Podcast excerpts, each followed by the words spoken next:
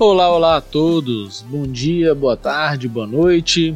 Aqui quem fala é o Lucas Barreto Dias, professor de filosofia do Instituto Federal de Educação, Ciência e Tecnologia do Ceará, o IFCE, e do Campus Fortaleza. E no episódio de hoje nós vamos falar um pouco sobre a filosofia política em seu nascedouro grego. Então, nosso episódio de hoje ele vai ter como foco, primeiramente, é, falar um pouco sobre as origens históricas, bem como também falar um pouco sobre alguns conceitos mais gerais é, que perpassam ali o itinerário político da antiguidade. Né? A gente vai discutir um pouco isso no nosso primeiro bloco. E o nosso segundo bloco terá como foco falar um pouquinho mais sobre a filosofia política de Platão. Né? Então, a gente faz aqui um aparato é, histórico-geográfico da política grega antiga e em seguida eu trago para vocês o pensamento de Platão sobre a política. Trata-se, primeiramente, de uma análise que Platão vai fazer dos modelos políticos existentes até então e um segundo ponto, trata-se também de uma proposta política realizada pelo Platão. Então, a partir de onde Platão fala e visualizando o que né, Platão vai construir o seu pensamento político. Passemos então agora para o nosso primeiro bloco.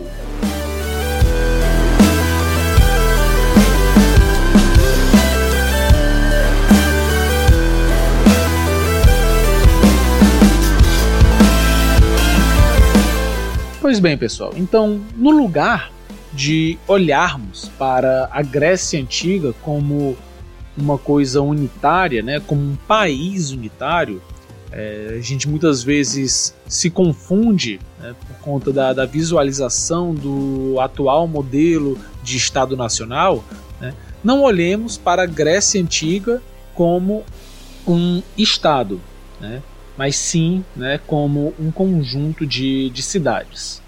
Visualizemos a, a Grécia historicamente como um apanhado de cidades que são independentes, cada uma tem a sua constituição, tem o seu modo de governo, mas elas não têm uma influência direta uma sobre a outra, né? O que as une de alguma forma é, de um lado, a cultura e, junto a isso, uma linguagem, né? Ambos, é, to todas essas essas cidades na Grécia Antiga compartilham uma língua que, embora tenha algumas variações, é em geral a mesma, né? A gente está falando aqui do grego antigo. E temos também as histórias que elas compartilham, né? Ou seja, os mitos, sobretudo, é, vão fazer parte ali do imaginário popular e dos modos de compreensão da realidade desses indivíduos que habitam essas cidades e estados da antiguidade. Percebam que os gregos eles costumam se distinguir muito dos outros povos. Né? E um dos motivos deles fazerem isso, eles chamarem, por exemplo, aos demais de bárbaros, é porque eles entendiam que esses outros povos possuíam formas de organização que não eram formas políticas, enquanto que eles compreendiam que eles sim, os gregos, fundadores de uma coisa chamada polis, cidade, eles tinham uma, uma, uma forma de organização que ultrapassava né, a, em excelência, em qualidade, aquilo já feito por outras civilizações. E por que, que eles chamavam aquilo de polis? Né? Por que, que eles diziam que era diferente? Imaginem só, os outros povos, que eles aqui estão chamando de bárbaros, eles tinham na compreensão grega uma forma de organização baseada sobretudo na força, na violência. Isto é, a autoridade, entre aspas, aqui, ela não era proveniente, por exemplo, de um consenso, de um debate, de algo racional, mas sim algo proveniente da força. Isto é, quem mandava era o mais forte. E os gregos entendiam que esse modelo de organização ele é um modelo ainda mais próximo dos animais. Óbvio, o grego não está dizendo que nós seres humanos não somos animais, mas que nós somos capazes de transcender a mera animalidade, ou seja, nós conseguimos ultrapassar, nós conseguimos evoluir, se a gente quiser utilizar um termo mais contemporâneo. Então, para os gregos, nós seríamos capazes de ultrapassar a mera animalidade e nos tornarmos seres mais evoluídos. E a política seria uma forma de fazer isso, na medida em que, para eles, através da utilização da política, a gente não está mais simplesmente falando de uma de uma forma de organização com base na dominação. A gente não está mais falando na, na forma de organização de um povo com base na força e na violência. Isto é, quem vai mandar, vão entender agora os gregos, não vai ser aquele que é o mais forte, mas sim um outro tipo de indivíduo ou um outro tipo de grupo de indivíduos, que são os indivíduos capazes de racionalmente convencer outros indivíduos. Ou seja, os gregos eles estão olhando aqui e estão falando: olha, enquanto aquele povo lá só consegue se organizar com base na porrada, na violência, no medo, nós aqui não. Nós aqui na nossa cidade discutimos. Óbvio, todos nós aqui podemos, inclusive, é, distinguir, né, as ideias, termos as nossas ideias distintas uns dos outros. Eu posso discordar daquilo que o outro diz, mas não é porque eu vou discordar que eu vou utilizar a violência. Eu preciso utilizar a razão. Eu preciso utilizar argumentos. Então, o grego ele entendia que a sua valorização da razão possibilitou uma forma de organização humana muito mais evoluída do que aquela utilizada anteriormente e utilizada também agora por outros povos, que era a forma da, da violência. Então, a política representaria, na compreensão grega, isso: a transformação da organização humana, né, não mais utilizando a violência e agora sim utilizando a razão. Então, bem, a gente tem aqui uma compreensão de mundo dos gregos que entende a racionalidade como princípio de organização política. Né? E aí perceba uma coisa, não estou falando ainda, e aqui é interessante que a gente perceba isso, eu não estou falando aqui ainda de democracia. Né? A democracia, para, sobretudo para os atenienses, ela seria o estágio mais elevado desse processo. Isso porque política não é apenas democracia. Né? Existem outras formas de governo político. Né? Formas de governo como a monarquia ou mesmo a aristocracia. Essas são formas de governo que podem também ser compreendidas de um ponto de vista político dentro daquela estrutura da racionalidade no sentido de que não é porque é uma monarquia, não é porque é uma aristocracia que elas não tenham constituições. O grande problema é que elas podem se tornar algo diferente disso, a gente vai já já comentar um pouco melhor, mas eu quero que vocês percebam é que as formas de organização política elas não são apenas as democráticas, embora, a, sobretudo o cidadão ali ateniense, ele costumava entender que a democracia então seria a forma mais elevada. E a gente vai poder discutir isso, inclusive, com relação aos outros pensadores, né, sobretudo aqui Platão e Aristóteles, né, os principais pensadores da Grécia Antiga sobre o tema da política. De toda forma, a grande distinção, por exemplo, entre falar em democracia, em aristocracia ou em monarquia vamos dizer, a, a tríplice divisão básica é a gente falar de quantos estão no poder. Né? Quando a gente fala em monarquia, a gente está falando em monos, ou seja, um, é um poder, o governo a partir de um. A gente fala de aristocracia, esse aristos aí são os melhores, significam os melhores. Então, os melhores são poucos, sobretudo aqui nessa compreensão grega. Então, os poucos de uma cidade que são os melhores cidadãos dessa cidade vão governá-la. E por último, a gente teria a democracia, que a gente tem demos, e demos, eu gosto sempre de frisar isso, não significa exatamente povo, é uma tradução um pouco pobre do que significa a palavra demos, porque povo aqui é, a gente pode começar a compreender que então os escravos, os estrangeiros, outras pessoas ali que moravam na cidade seriam povo. E não, né, eles não entravam na categoria do demos. Né? O demos é uma especificidade né, de, de cidadão. Né? Então, só era cidadão ateniense, por exemplo, o homem maior de idade, filhos de pais atenienses, por exemplo. Isso poderia mudar um pouco, tá? De cidade para cidade, mas demos é como se a gente falasse em clãs. Né? A gente tentasse fazer uma tradução, mas a tradução também por clã não é boa. Só quero que vocês tentem visualizar.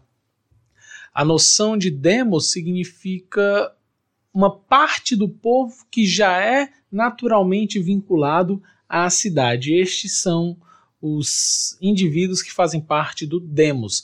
Mas de toda forma, seria uma, uma forma de organização política em que muitos governam, né?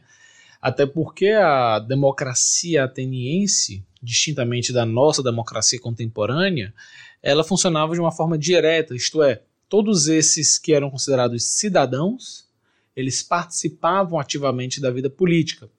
Então, enquanto na antiguidade a gente fala de uma democracia direta, na contemporaneidade, a gente costuma falar de uma democracia representativa, ou seja, nós elegemos alguém que vai nos representar. Então, esses indivíduos que hoje estão aí no Senado, Câmara, Assembleia, palácios da vida, né? Palácio da Alvorada, Palácio do, do Planalto, enfim, a abolição, ou seja, chefes do executivo, chefes do legislativo, eles são representantes nossos. Né? É óbvio que a gente nem sempre concorda com o que eles estão representando quando estão lá, né? E isso é o que faz muitas vezes nós ficarmos com raivas deles, né? Às vezes nós pensamos que teríamos teríamos agido de uma outra forma e por conta disso não vemos nas ações deles as nossas próprias escolhas, mas esse é um dos grandes problemas da ideia de democracia representativa, que obviamente está constantemente sendo debatida. Né? Então, entendam que a democracia grega, sobretudo a ateniense, né, o palco principal da democracia é Atenas, a democracia ateniense é uma democracia direta e é uma experiência política ímpar, né, ou seja, singular, não é algo baseado em outros modelos, é algo novo, é uma novidade no mundo. Percebam, no entanto, que aqui eu só estou descrevendo historicamente como a política está surgindo e, em termos também de ciência política, como vai se configurar inicialmente essas formas de governo. Filosoficamente, essa coisa só vai aparecer em um momento posterior e vai ser justamente Platão quem vai fazer uma reflexão filosófica sobre a política. Então, encerramos aqui né, esse nosso primeiro bloco falando um pouco sobre essas questões mais introdutórias e passemos então para o nosso segundo e último bloco sobre a filosofia política de Platão.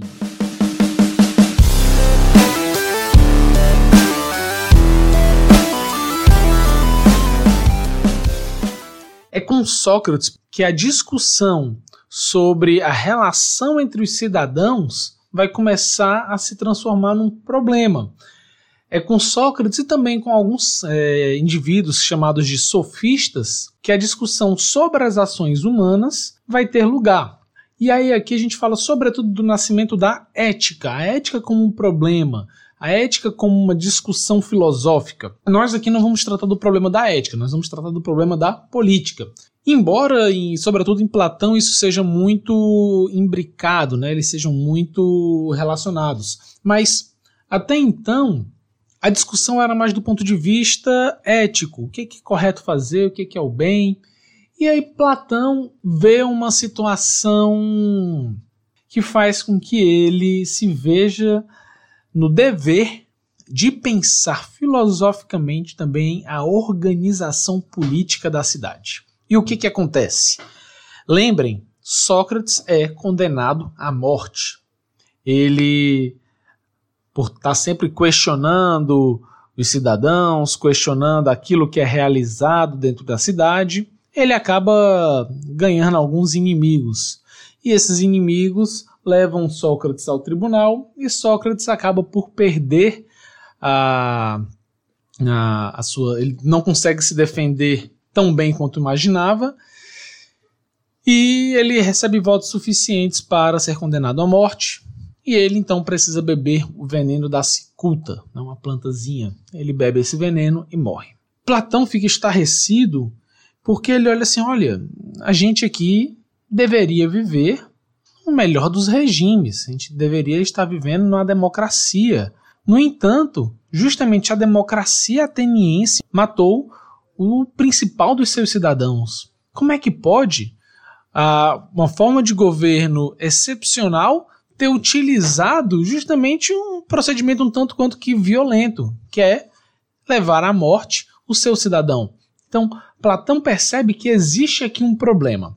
E o grande problema que Platão vai perceber é que as formas de governo elas podem se corromper. Veja que o tema da corrupção, sobretudo o tema da corrupção na, na antiguidade, ele já surge como um grande problema político. Né? A corrupção não é um tema tão novo assim. Ele é tão antigo quanto a existência da política.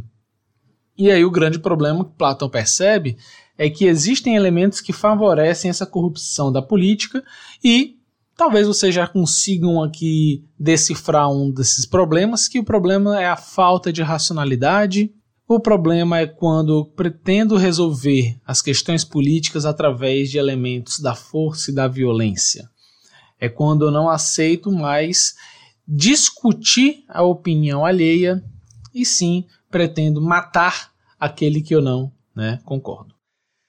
Platão, na verdade, ele está vivendo aqui o final da democracia grega. Né? Na verdade, assim, perto do final. Né? Ainda Aristóteles vai viver na democracia grega. Historicamente, a democracia grega só acaba quando Alexandre toma é, essas cidades, ele as conquista, né?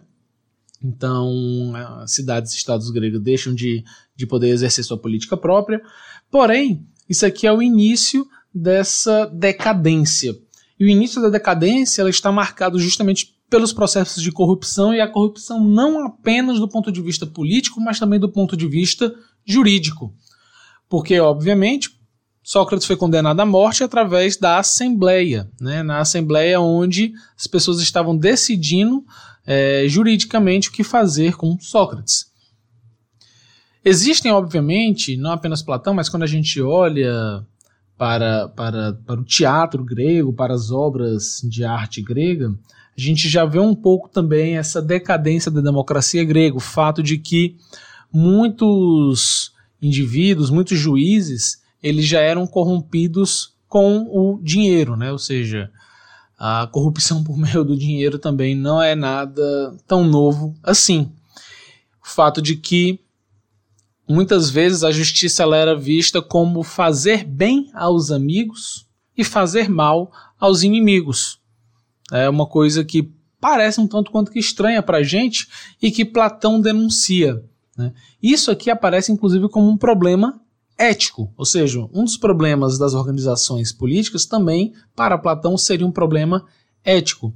O fato de que muitas vezes se estava querendo transformar a justiça naquilo que era o melhor para o mais forte, por exemplo, no que era o interesse do mais forte, que é também um dos pontos criticados por Platão. Então, o que que o Platão vai tentar propor? Ele vê que a democracia grega falhou. Falhou justamente ao ter matado Sócrates. Então é necessário pensar algo diferente. Talvez a democracia já tenha sido boa, pensa Platão, mas é importante que nós continuemos é, dando outros passos. E precisamos nos manter no quesito racionalidade. O critério da razão precisa ser sempre levado em consideração. E aí Platão vai escrever uma de suas obras-primas chamada A República. Politeia em grego. Guarda esse termo politeia, ele é importante para gente. Platão vai escrever a República. E por que, que isso é importante para gente? Porque esse termo república, né, ele é um termo já romano, não é um termo grego. A gente costuma traduzir por república. Só que esse termo república em Platão, ele vai ter o seguinte sentido. Platão ele tenta imaginar uma cidade ideal. Por isso que a gente muitas vezes chama isso de uma utopia. É uma coisa que não é real, mas que é imaginada. Ele cria uma utopia, qual seria a cidade perfeita. Para isso, ele inclusive também elabora todo um projeto de educação dos cidadãos. E ele fala assim: olha, primeiro de tudo é a justiça que precisa existir na cidade, ela não está vinculada a fazer bem a amigos e mal a inimigos, isso não é justiça. Justiça também não é aquilo que o mais forte diz que é justo, também não faz sentido. Precisamos ir para a razão. Para tanto, a razão precisa se desenvolver. Nós precisamos de um processo de educação que favoreça a um estímulo racional. E aí ele vai elaborar um modelo de educação que visa perceber que, olha, mas nem todo mundo tem paciência para desenvolver a razão. Tem gente que só quer né, viver aqui tranquilo, em paz, sem muitos problemas. Tem outros que não, que gostam de refletir, tem outros que gostam de elaborar estratégias. Né, existe uma variedade muito grande de, de disposições entre os indivíduos. Então, não é justo, por exemplo, que eu cobre a mesma coisa de todo mundo. E aí ele fala assim: olha, o primeiro princípio da educação é perceber quem quer seguir qual área. Então, até os 20 anos, pensa Platão, todos vão ter uma educação similar. E aí ele vai dizer que isso estaria ligado a uma parte da alma, que seria a parte chamada de concupiscente, parece estranho, né? A parte que deseja, a parte desejante da alma, e seria a alma de bronze, todo mundo possui isso, né? E todo mundo precisa apenas aprender a controlar os seus desejos, né? Porque os desejos eles não são ruins, mas eles podem no excesso nos levar à desgraça. Então precisamos aprender inicialmente a controlar isso para viver bem. Aqueles que estão contentes com isso, ok, ficam nesse estágio e vão também ter onde trabalhar na cidade. Outros que querem continuar é, o seu processo de educação estudam aí talvez por mais uns 10 anos e vão trabalhar com a parte irascível da alma, ou seja, a parte vinculada à coragem, a parte vinculada a, ao destemor. E aí vão ser pessoas que vão, vão desenvolver o que Platão chama de alma de prata e que vão acabar no final das contas trabalhando como os guardiões da cidade. Eles são, serão a guarda da cidade e eles, é, ou seja, desenvolveram melhor seu processo de educação, mas estão contentes com aquilo. Aqueles que não estiverem contentes com isso ainda, seguirão ainda por mais anos de estudo, talvez aí mais ou menos o Platão estimava até os seus 50 anos, olha só, até os 50 anos de estudo, para, enfim, desenvolverem o que Platão chama de alma de ouro, que seria justamente a parte racional da alma. Seriam aqueles que cada vez mais se aproximariam da sabedoria. E aí lembrem que o filósofo é o amigo da sabedoria. E a ideia é que o filósofo ele esteja num processo de educação da cidade, que a cidade favoreça ao surgimento dos filósofos, desses que buscam a sabedoria. E esses indivíduos são os indivíduos da mais alta classe, vamos dizer, dessa sociedade. E eles, justamente por terem uma proximidade maior da sabedoria, têm uma proximidade maior com o que é a justiça, com o que é o bem. Então, eles têm uma melhor proximidade com como a cidade deve ser governada de uma forma justa para todos os seus cidadãos. Por conta disso, a gente fala de uma sofocracia em Platão. Porque Platão vai entender que o sábio, que é o sofos, ele deve ter então o poder, a cracia na cidade. É, lembrem sempre do, do para aqueles que gostam de, de jogar videogame, né? Talvez lembrem do, do Kratos lá do God of War, né? O Kratos ele representa o poder. Só que aqui, né, não é o poder físico, é o poder da razão, é a sofocracia. E aí vai vir a tese do rei filósofo, a ideia de que aquele que deve comandar é aquele considerado como mais sábio. E aí percebam o que, que o Platão está fazendo. Ele está pensando: olha, em vez da gente matar o seu melhor cidadão, como fez agora a democracia ateniense, nós devemos é fazer com que esse cidadão se transforme no seu governante. É o contrário do que fez aqui Atenas. Platão está fazendo aqui uma grande crítica política a Atenas e está fazendo uma proposta de como as coisas devem é, ser. Então, no final das contas, Platão está fazendo uma, uma fundamentação racional para a cidade. E aí, percebam que essa vai ser a primeira forma de organização filosófica da política, a primeira proposta filosófica sobre a política. Frente a isso, é interessante que nós percebamos também uma das primeiras formas de organização das formas de governo. Né? Platão vai fazer isso também na, na República, lá no livro oitavo, e ele vai dizer que existem basicamente quatro formas de governo.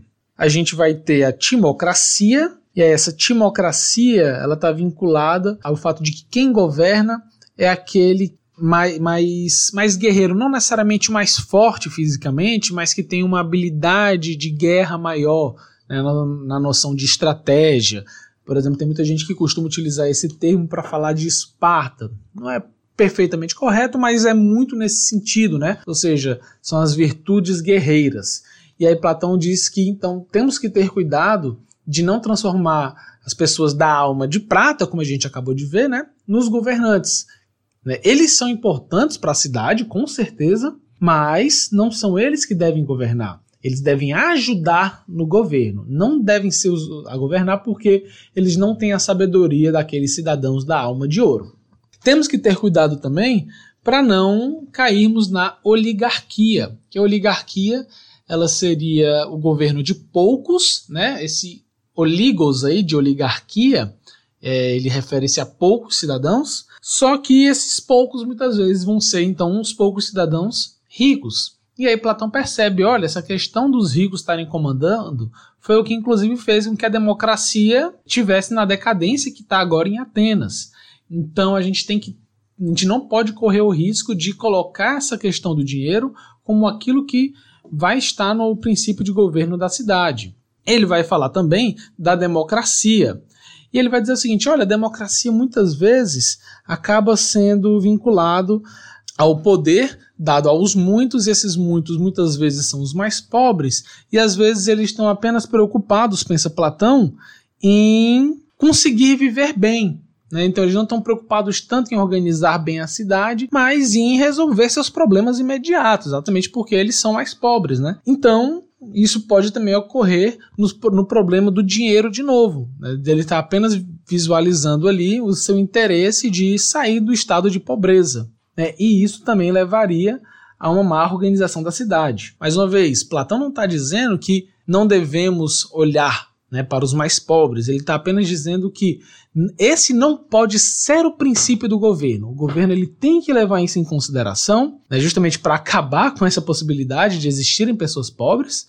Porém, esse não pode ser o principal motivo do governo, porque isso levaria à noção de demagogia. Né? Vocês já devem ter ouvido falar né, de, de políticos chamados de demagogos, né?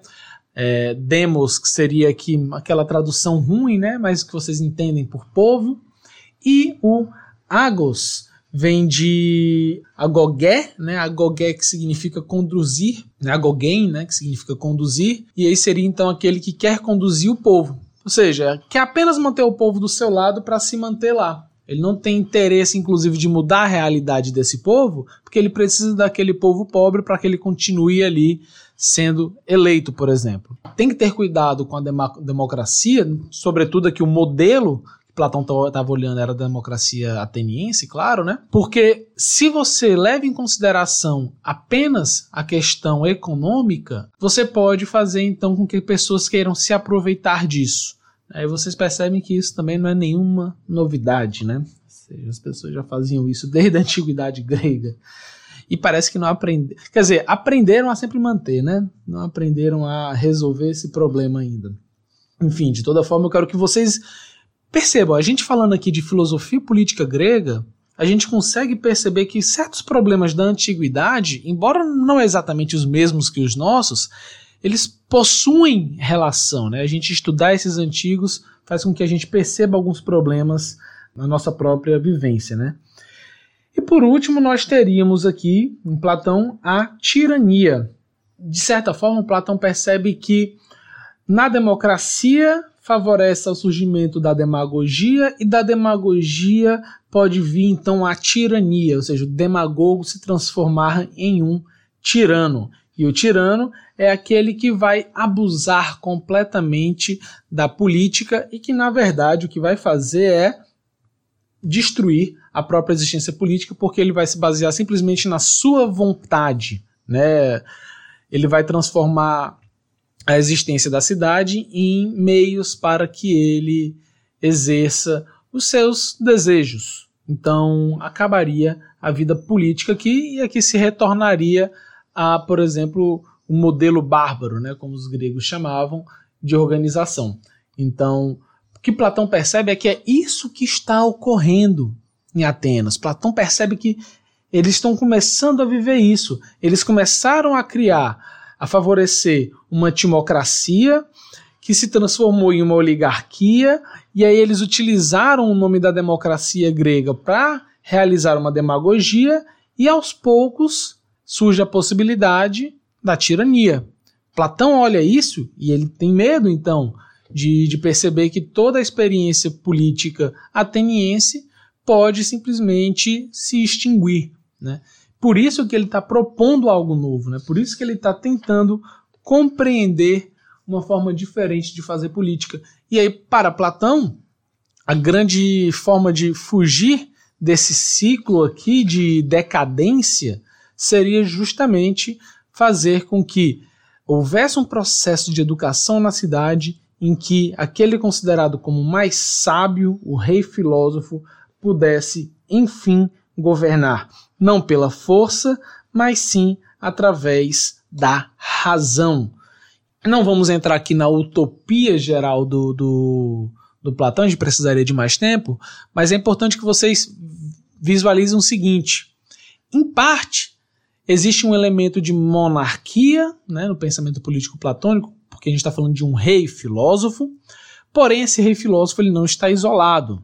Ele vai ter também os melhores cidadãos ao seu lado, ou seja, os outros indivíduos que também estão é, chegando ali na alma de ouro, eles estão constantemente discutindo com esse rei filósofo. Então a gente também tem aqui um elemento de aristocracia. Porém, lembrem, todo, todo, toda a cidade ela faz parte de um processo de educação em que todos têm o seu lugar todos precisam trabalhar na cidade de alguma maneira para que a cidade bem funcione. E aí aqui também significa dizer que toda a população é visualizada e não se quer manter a pobreza de ninguém justamente para evitar a demagogia.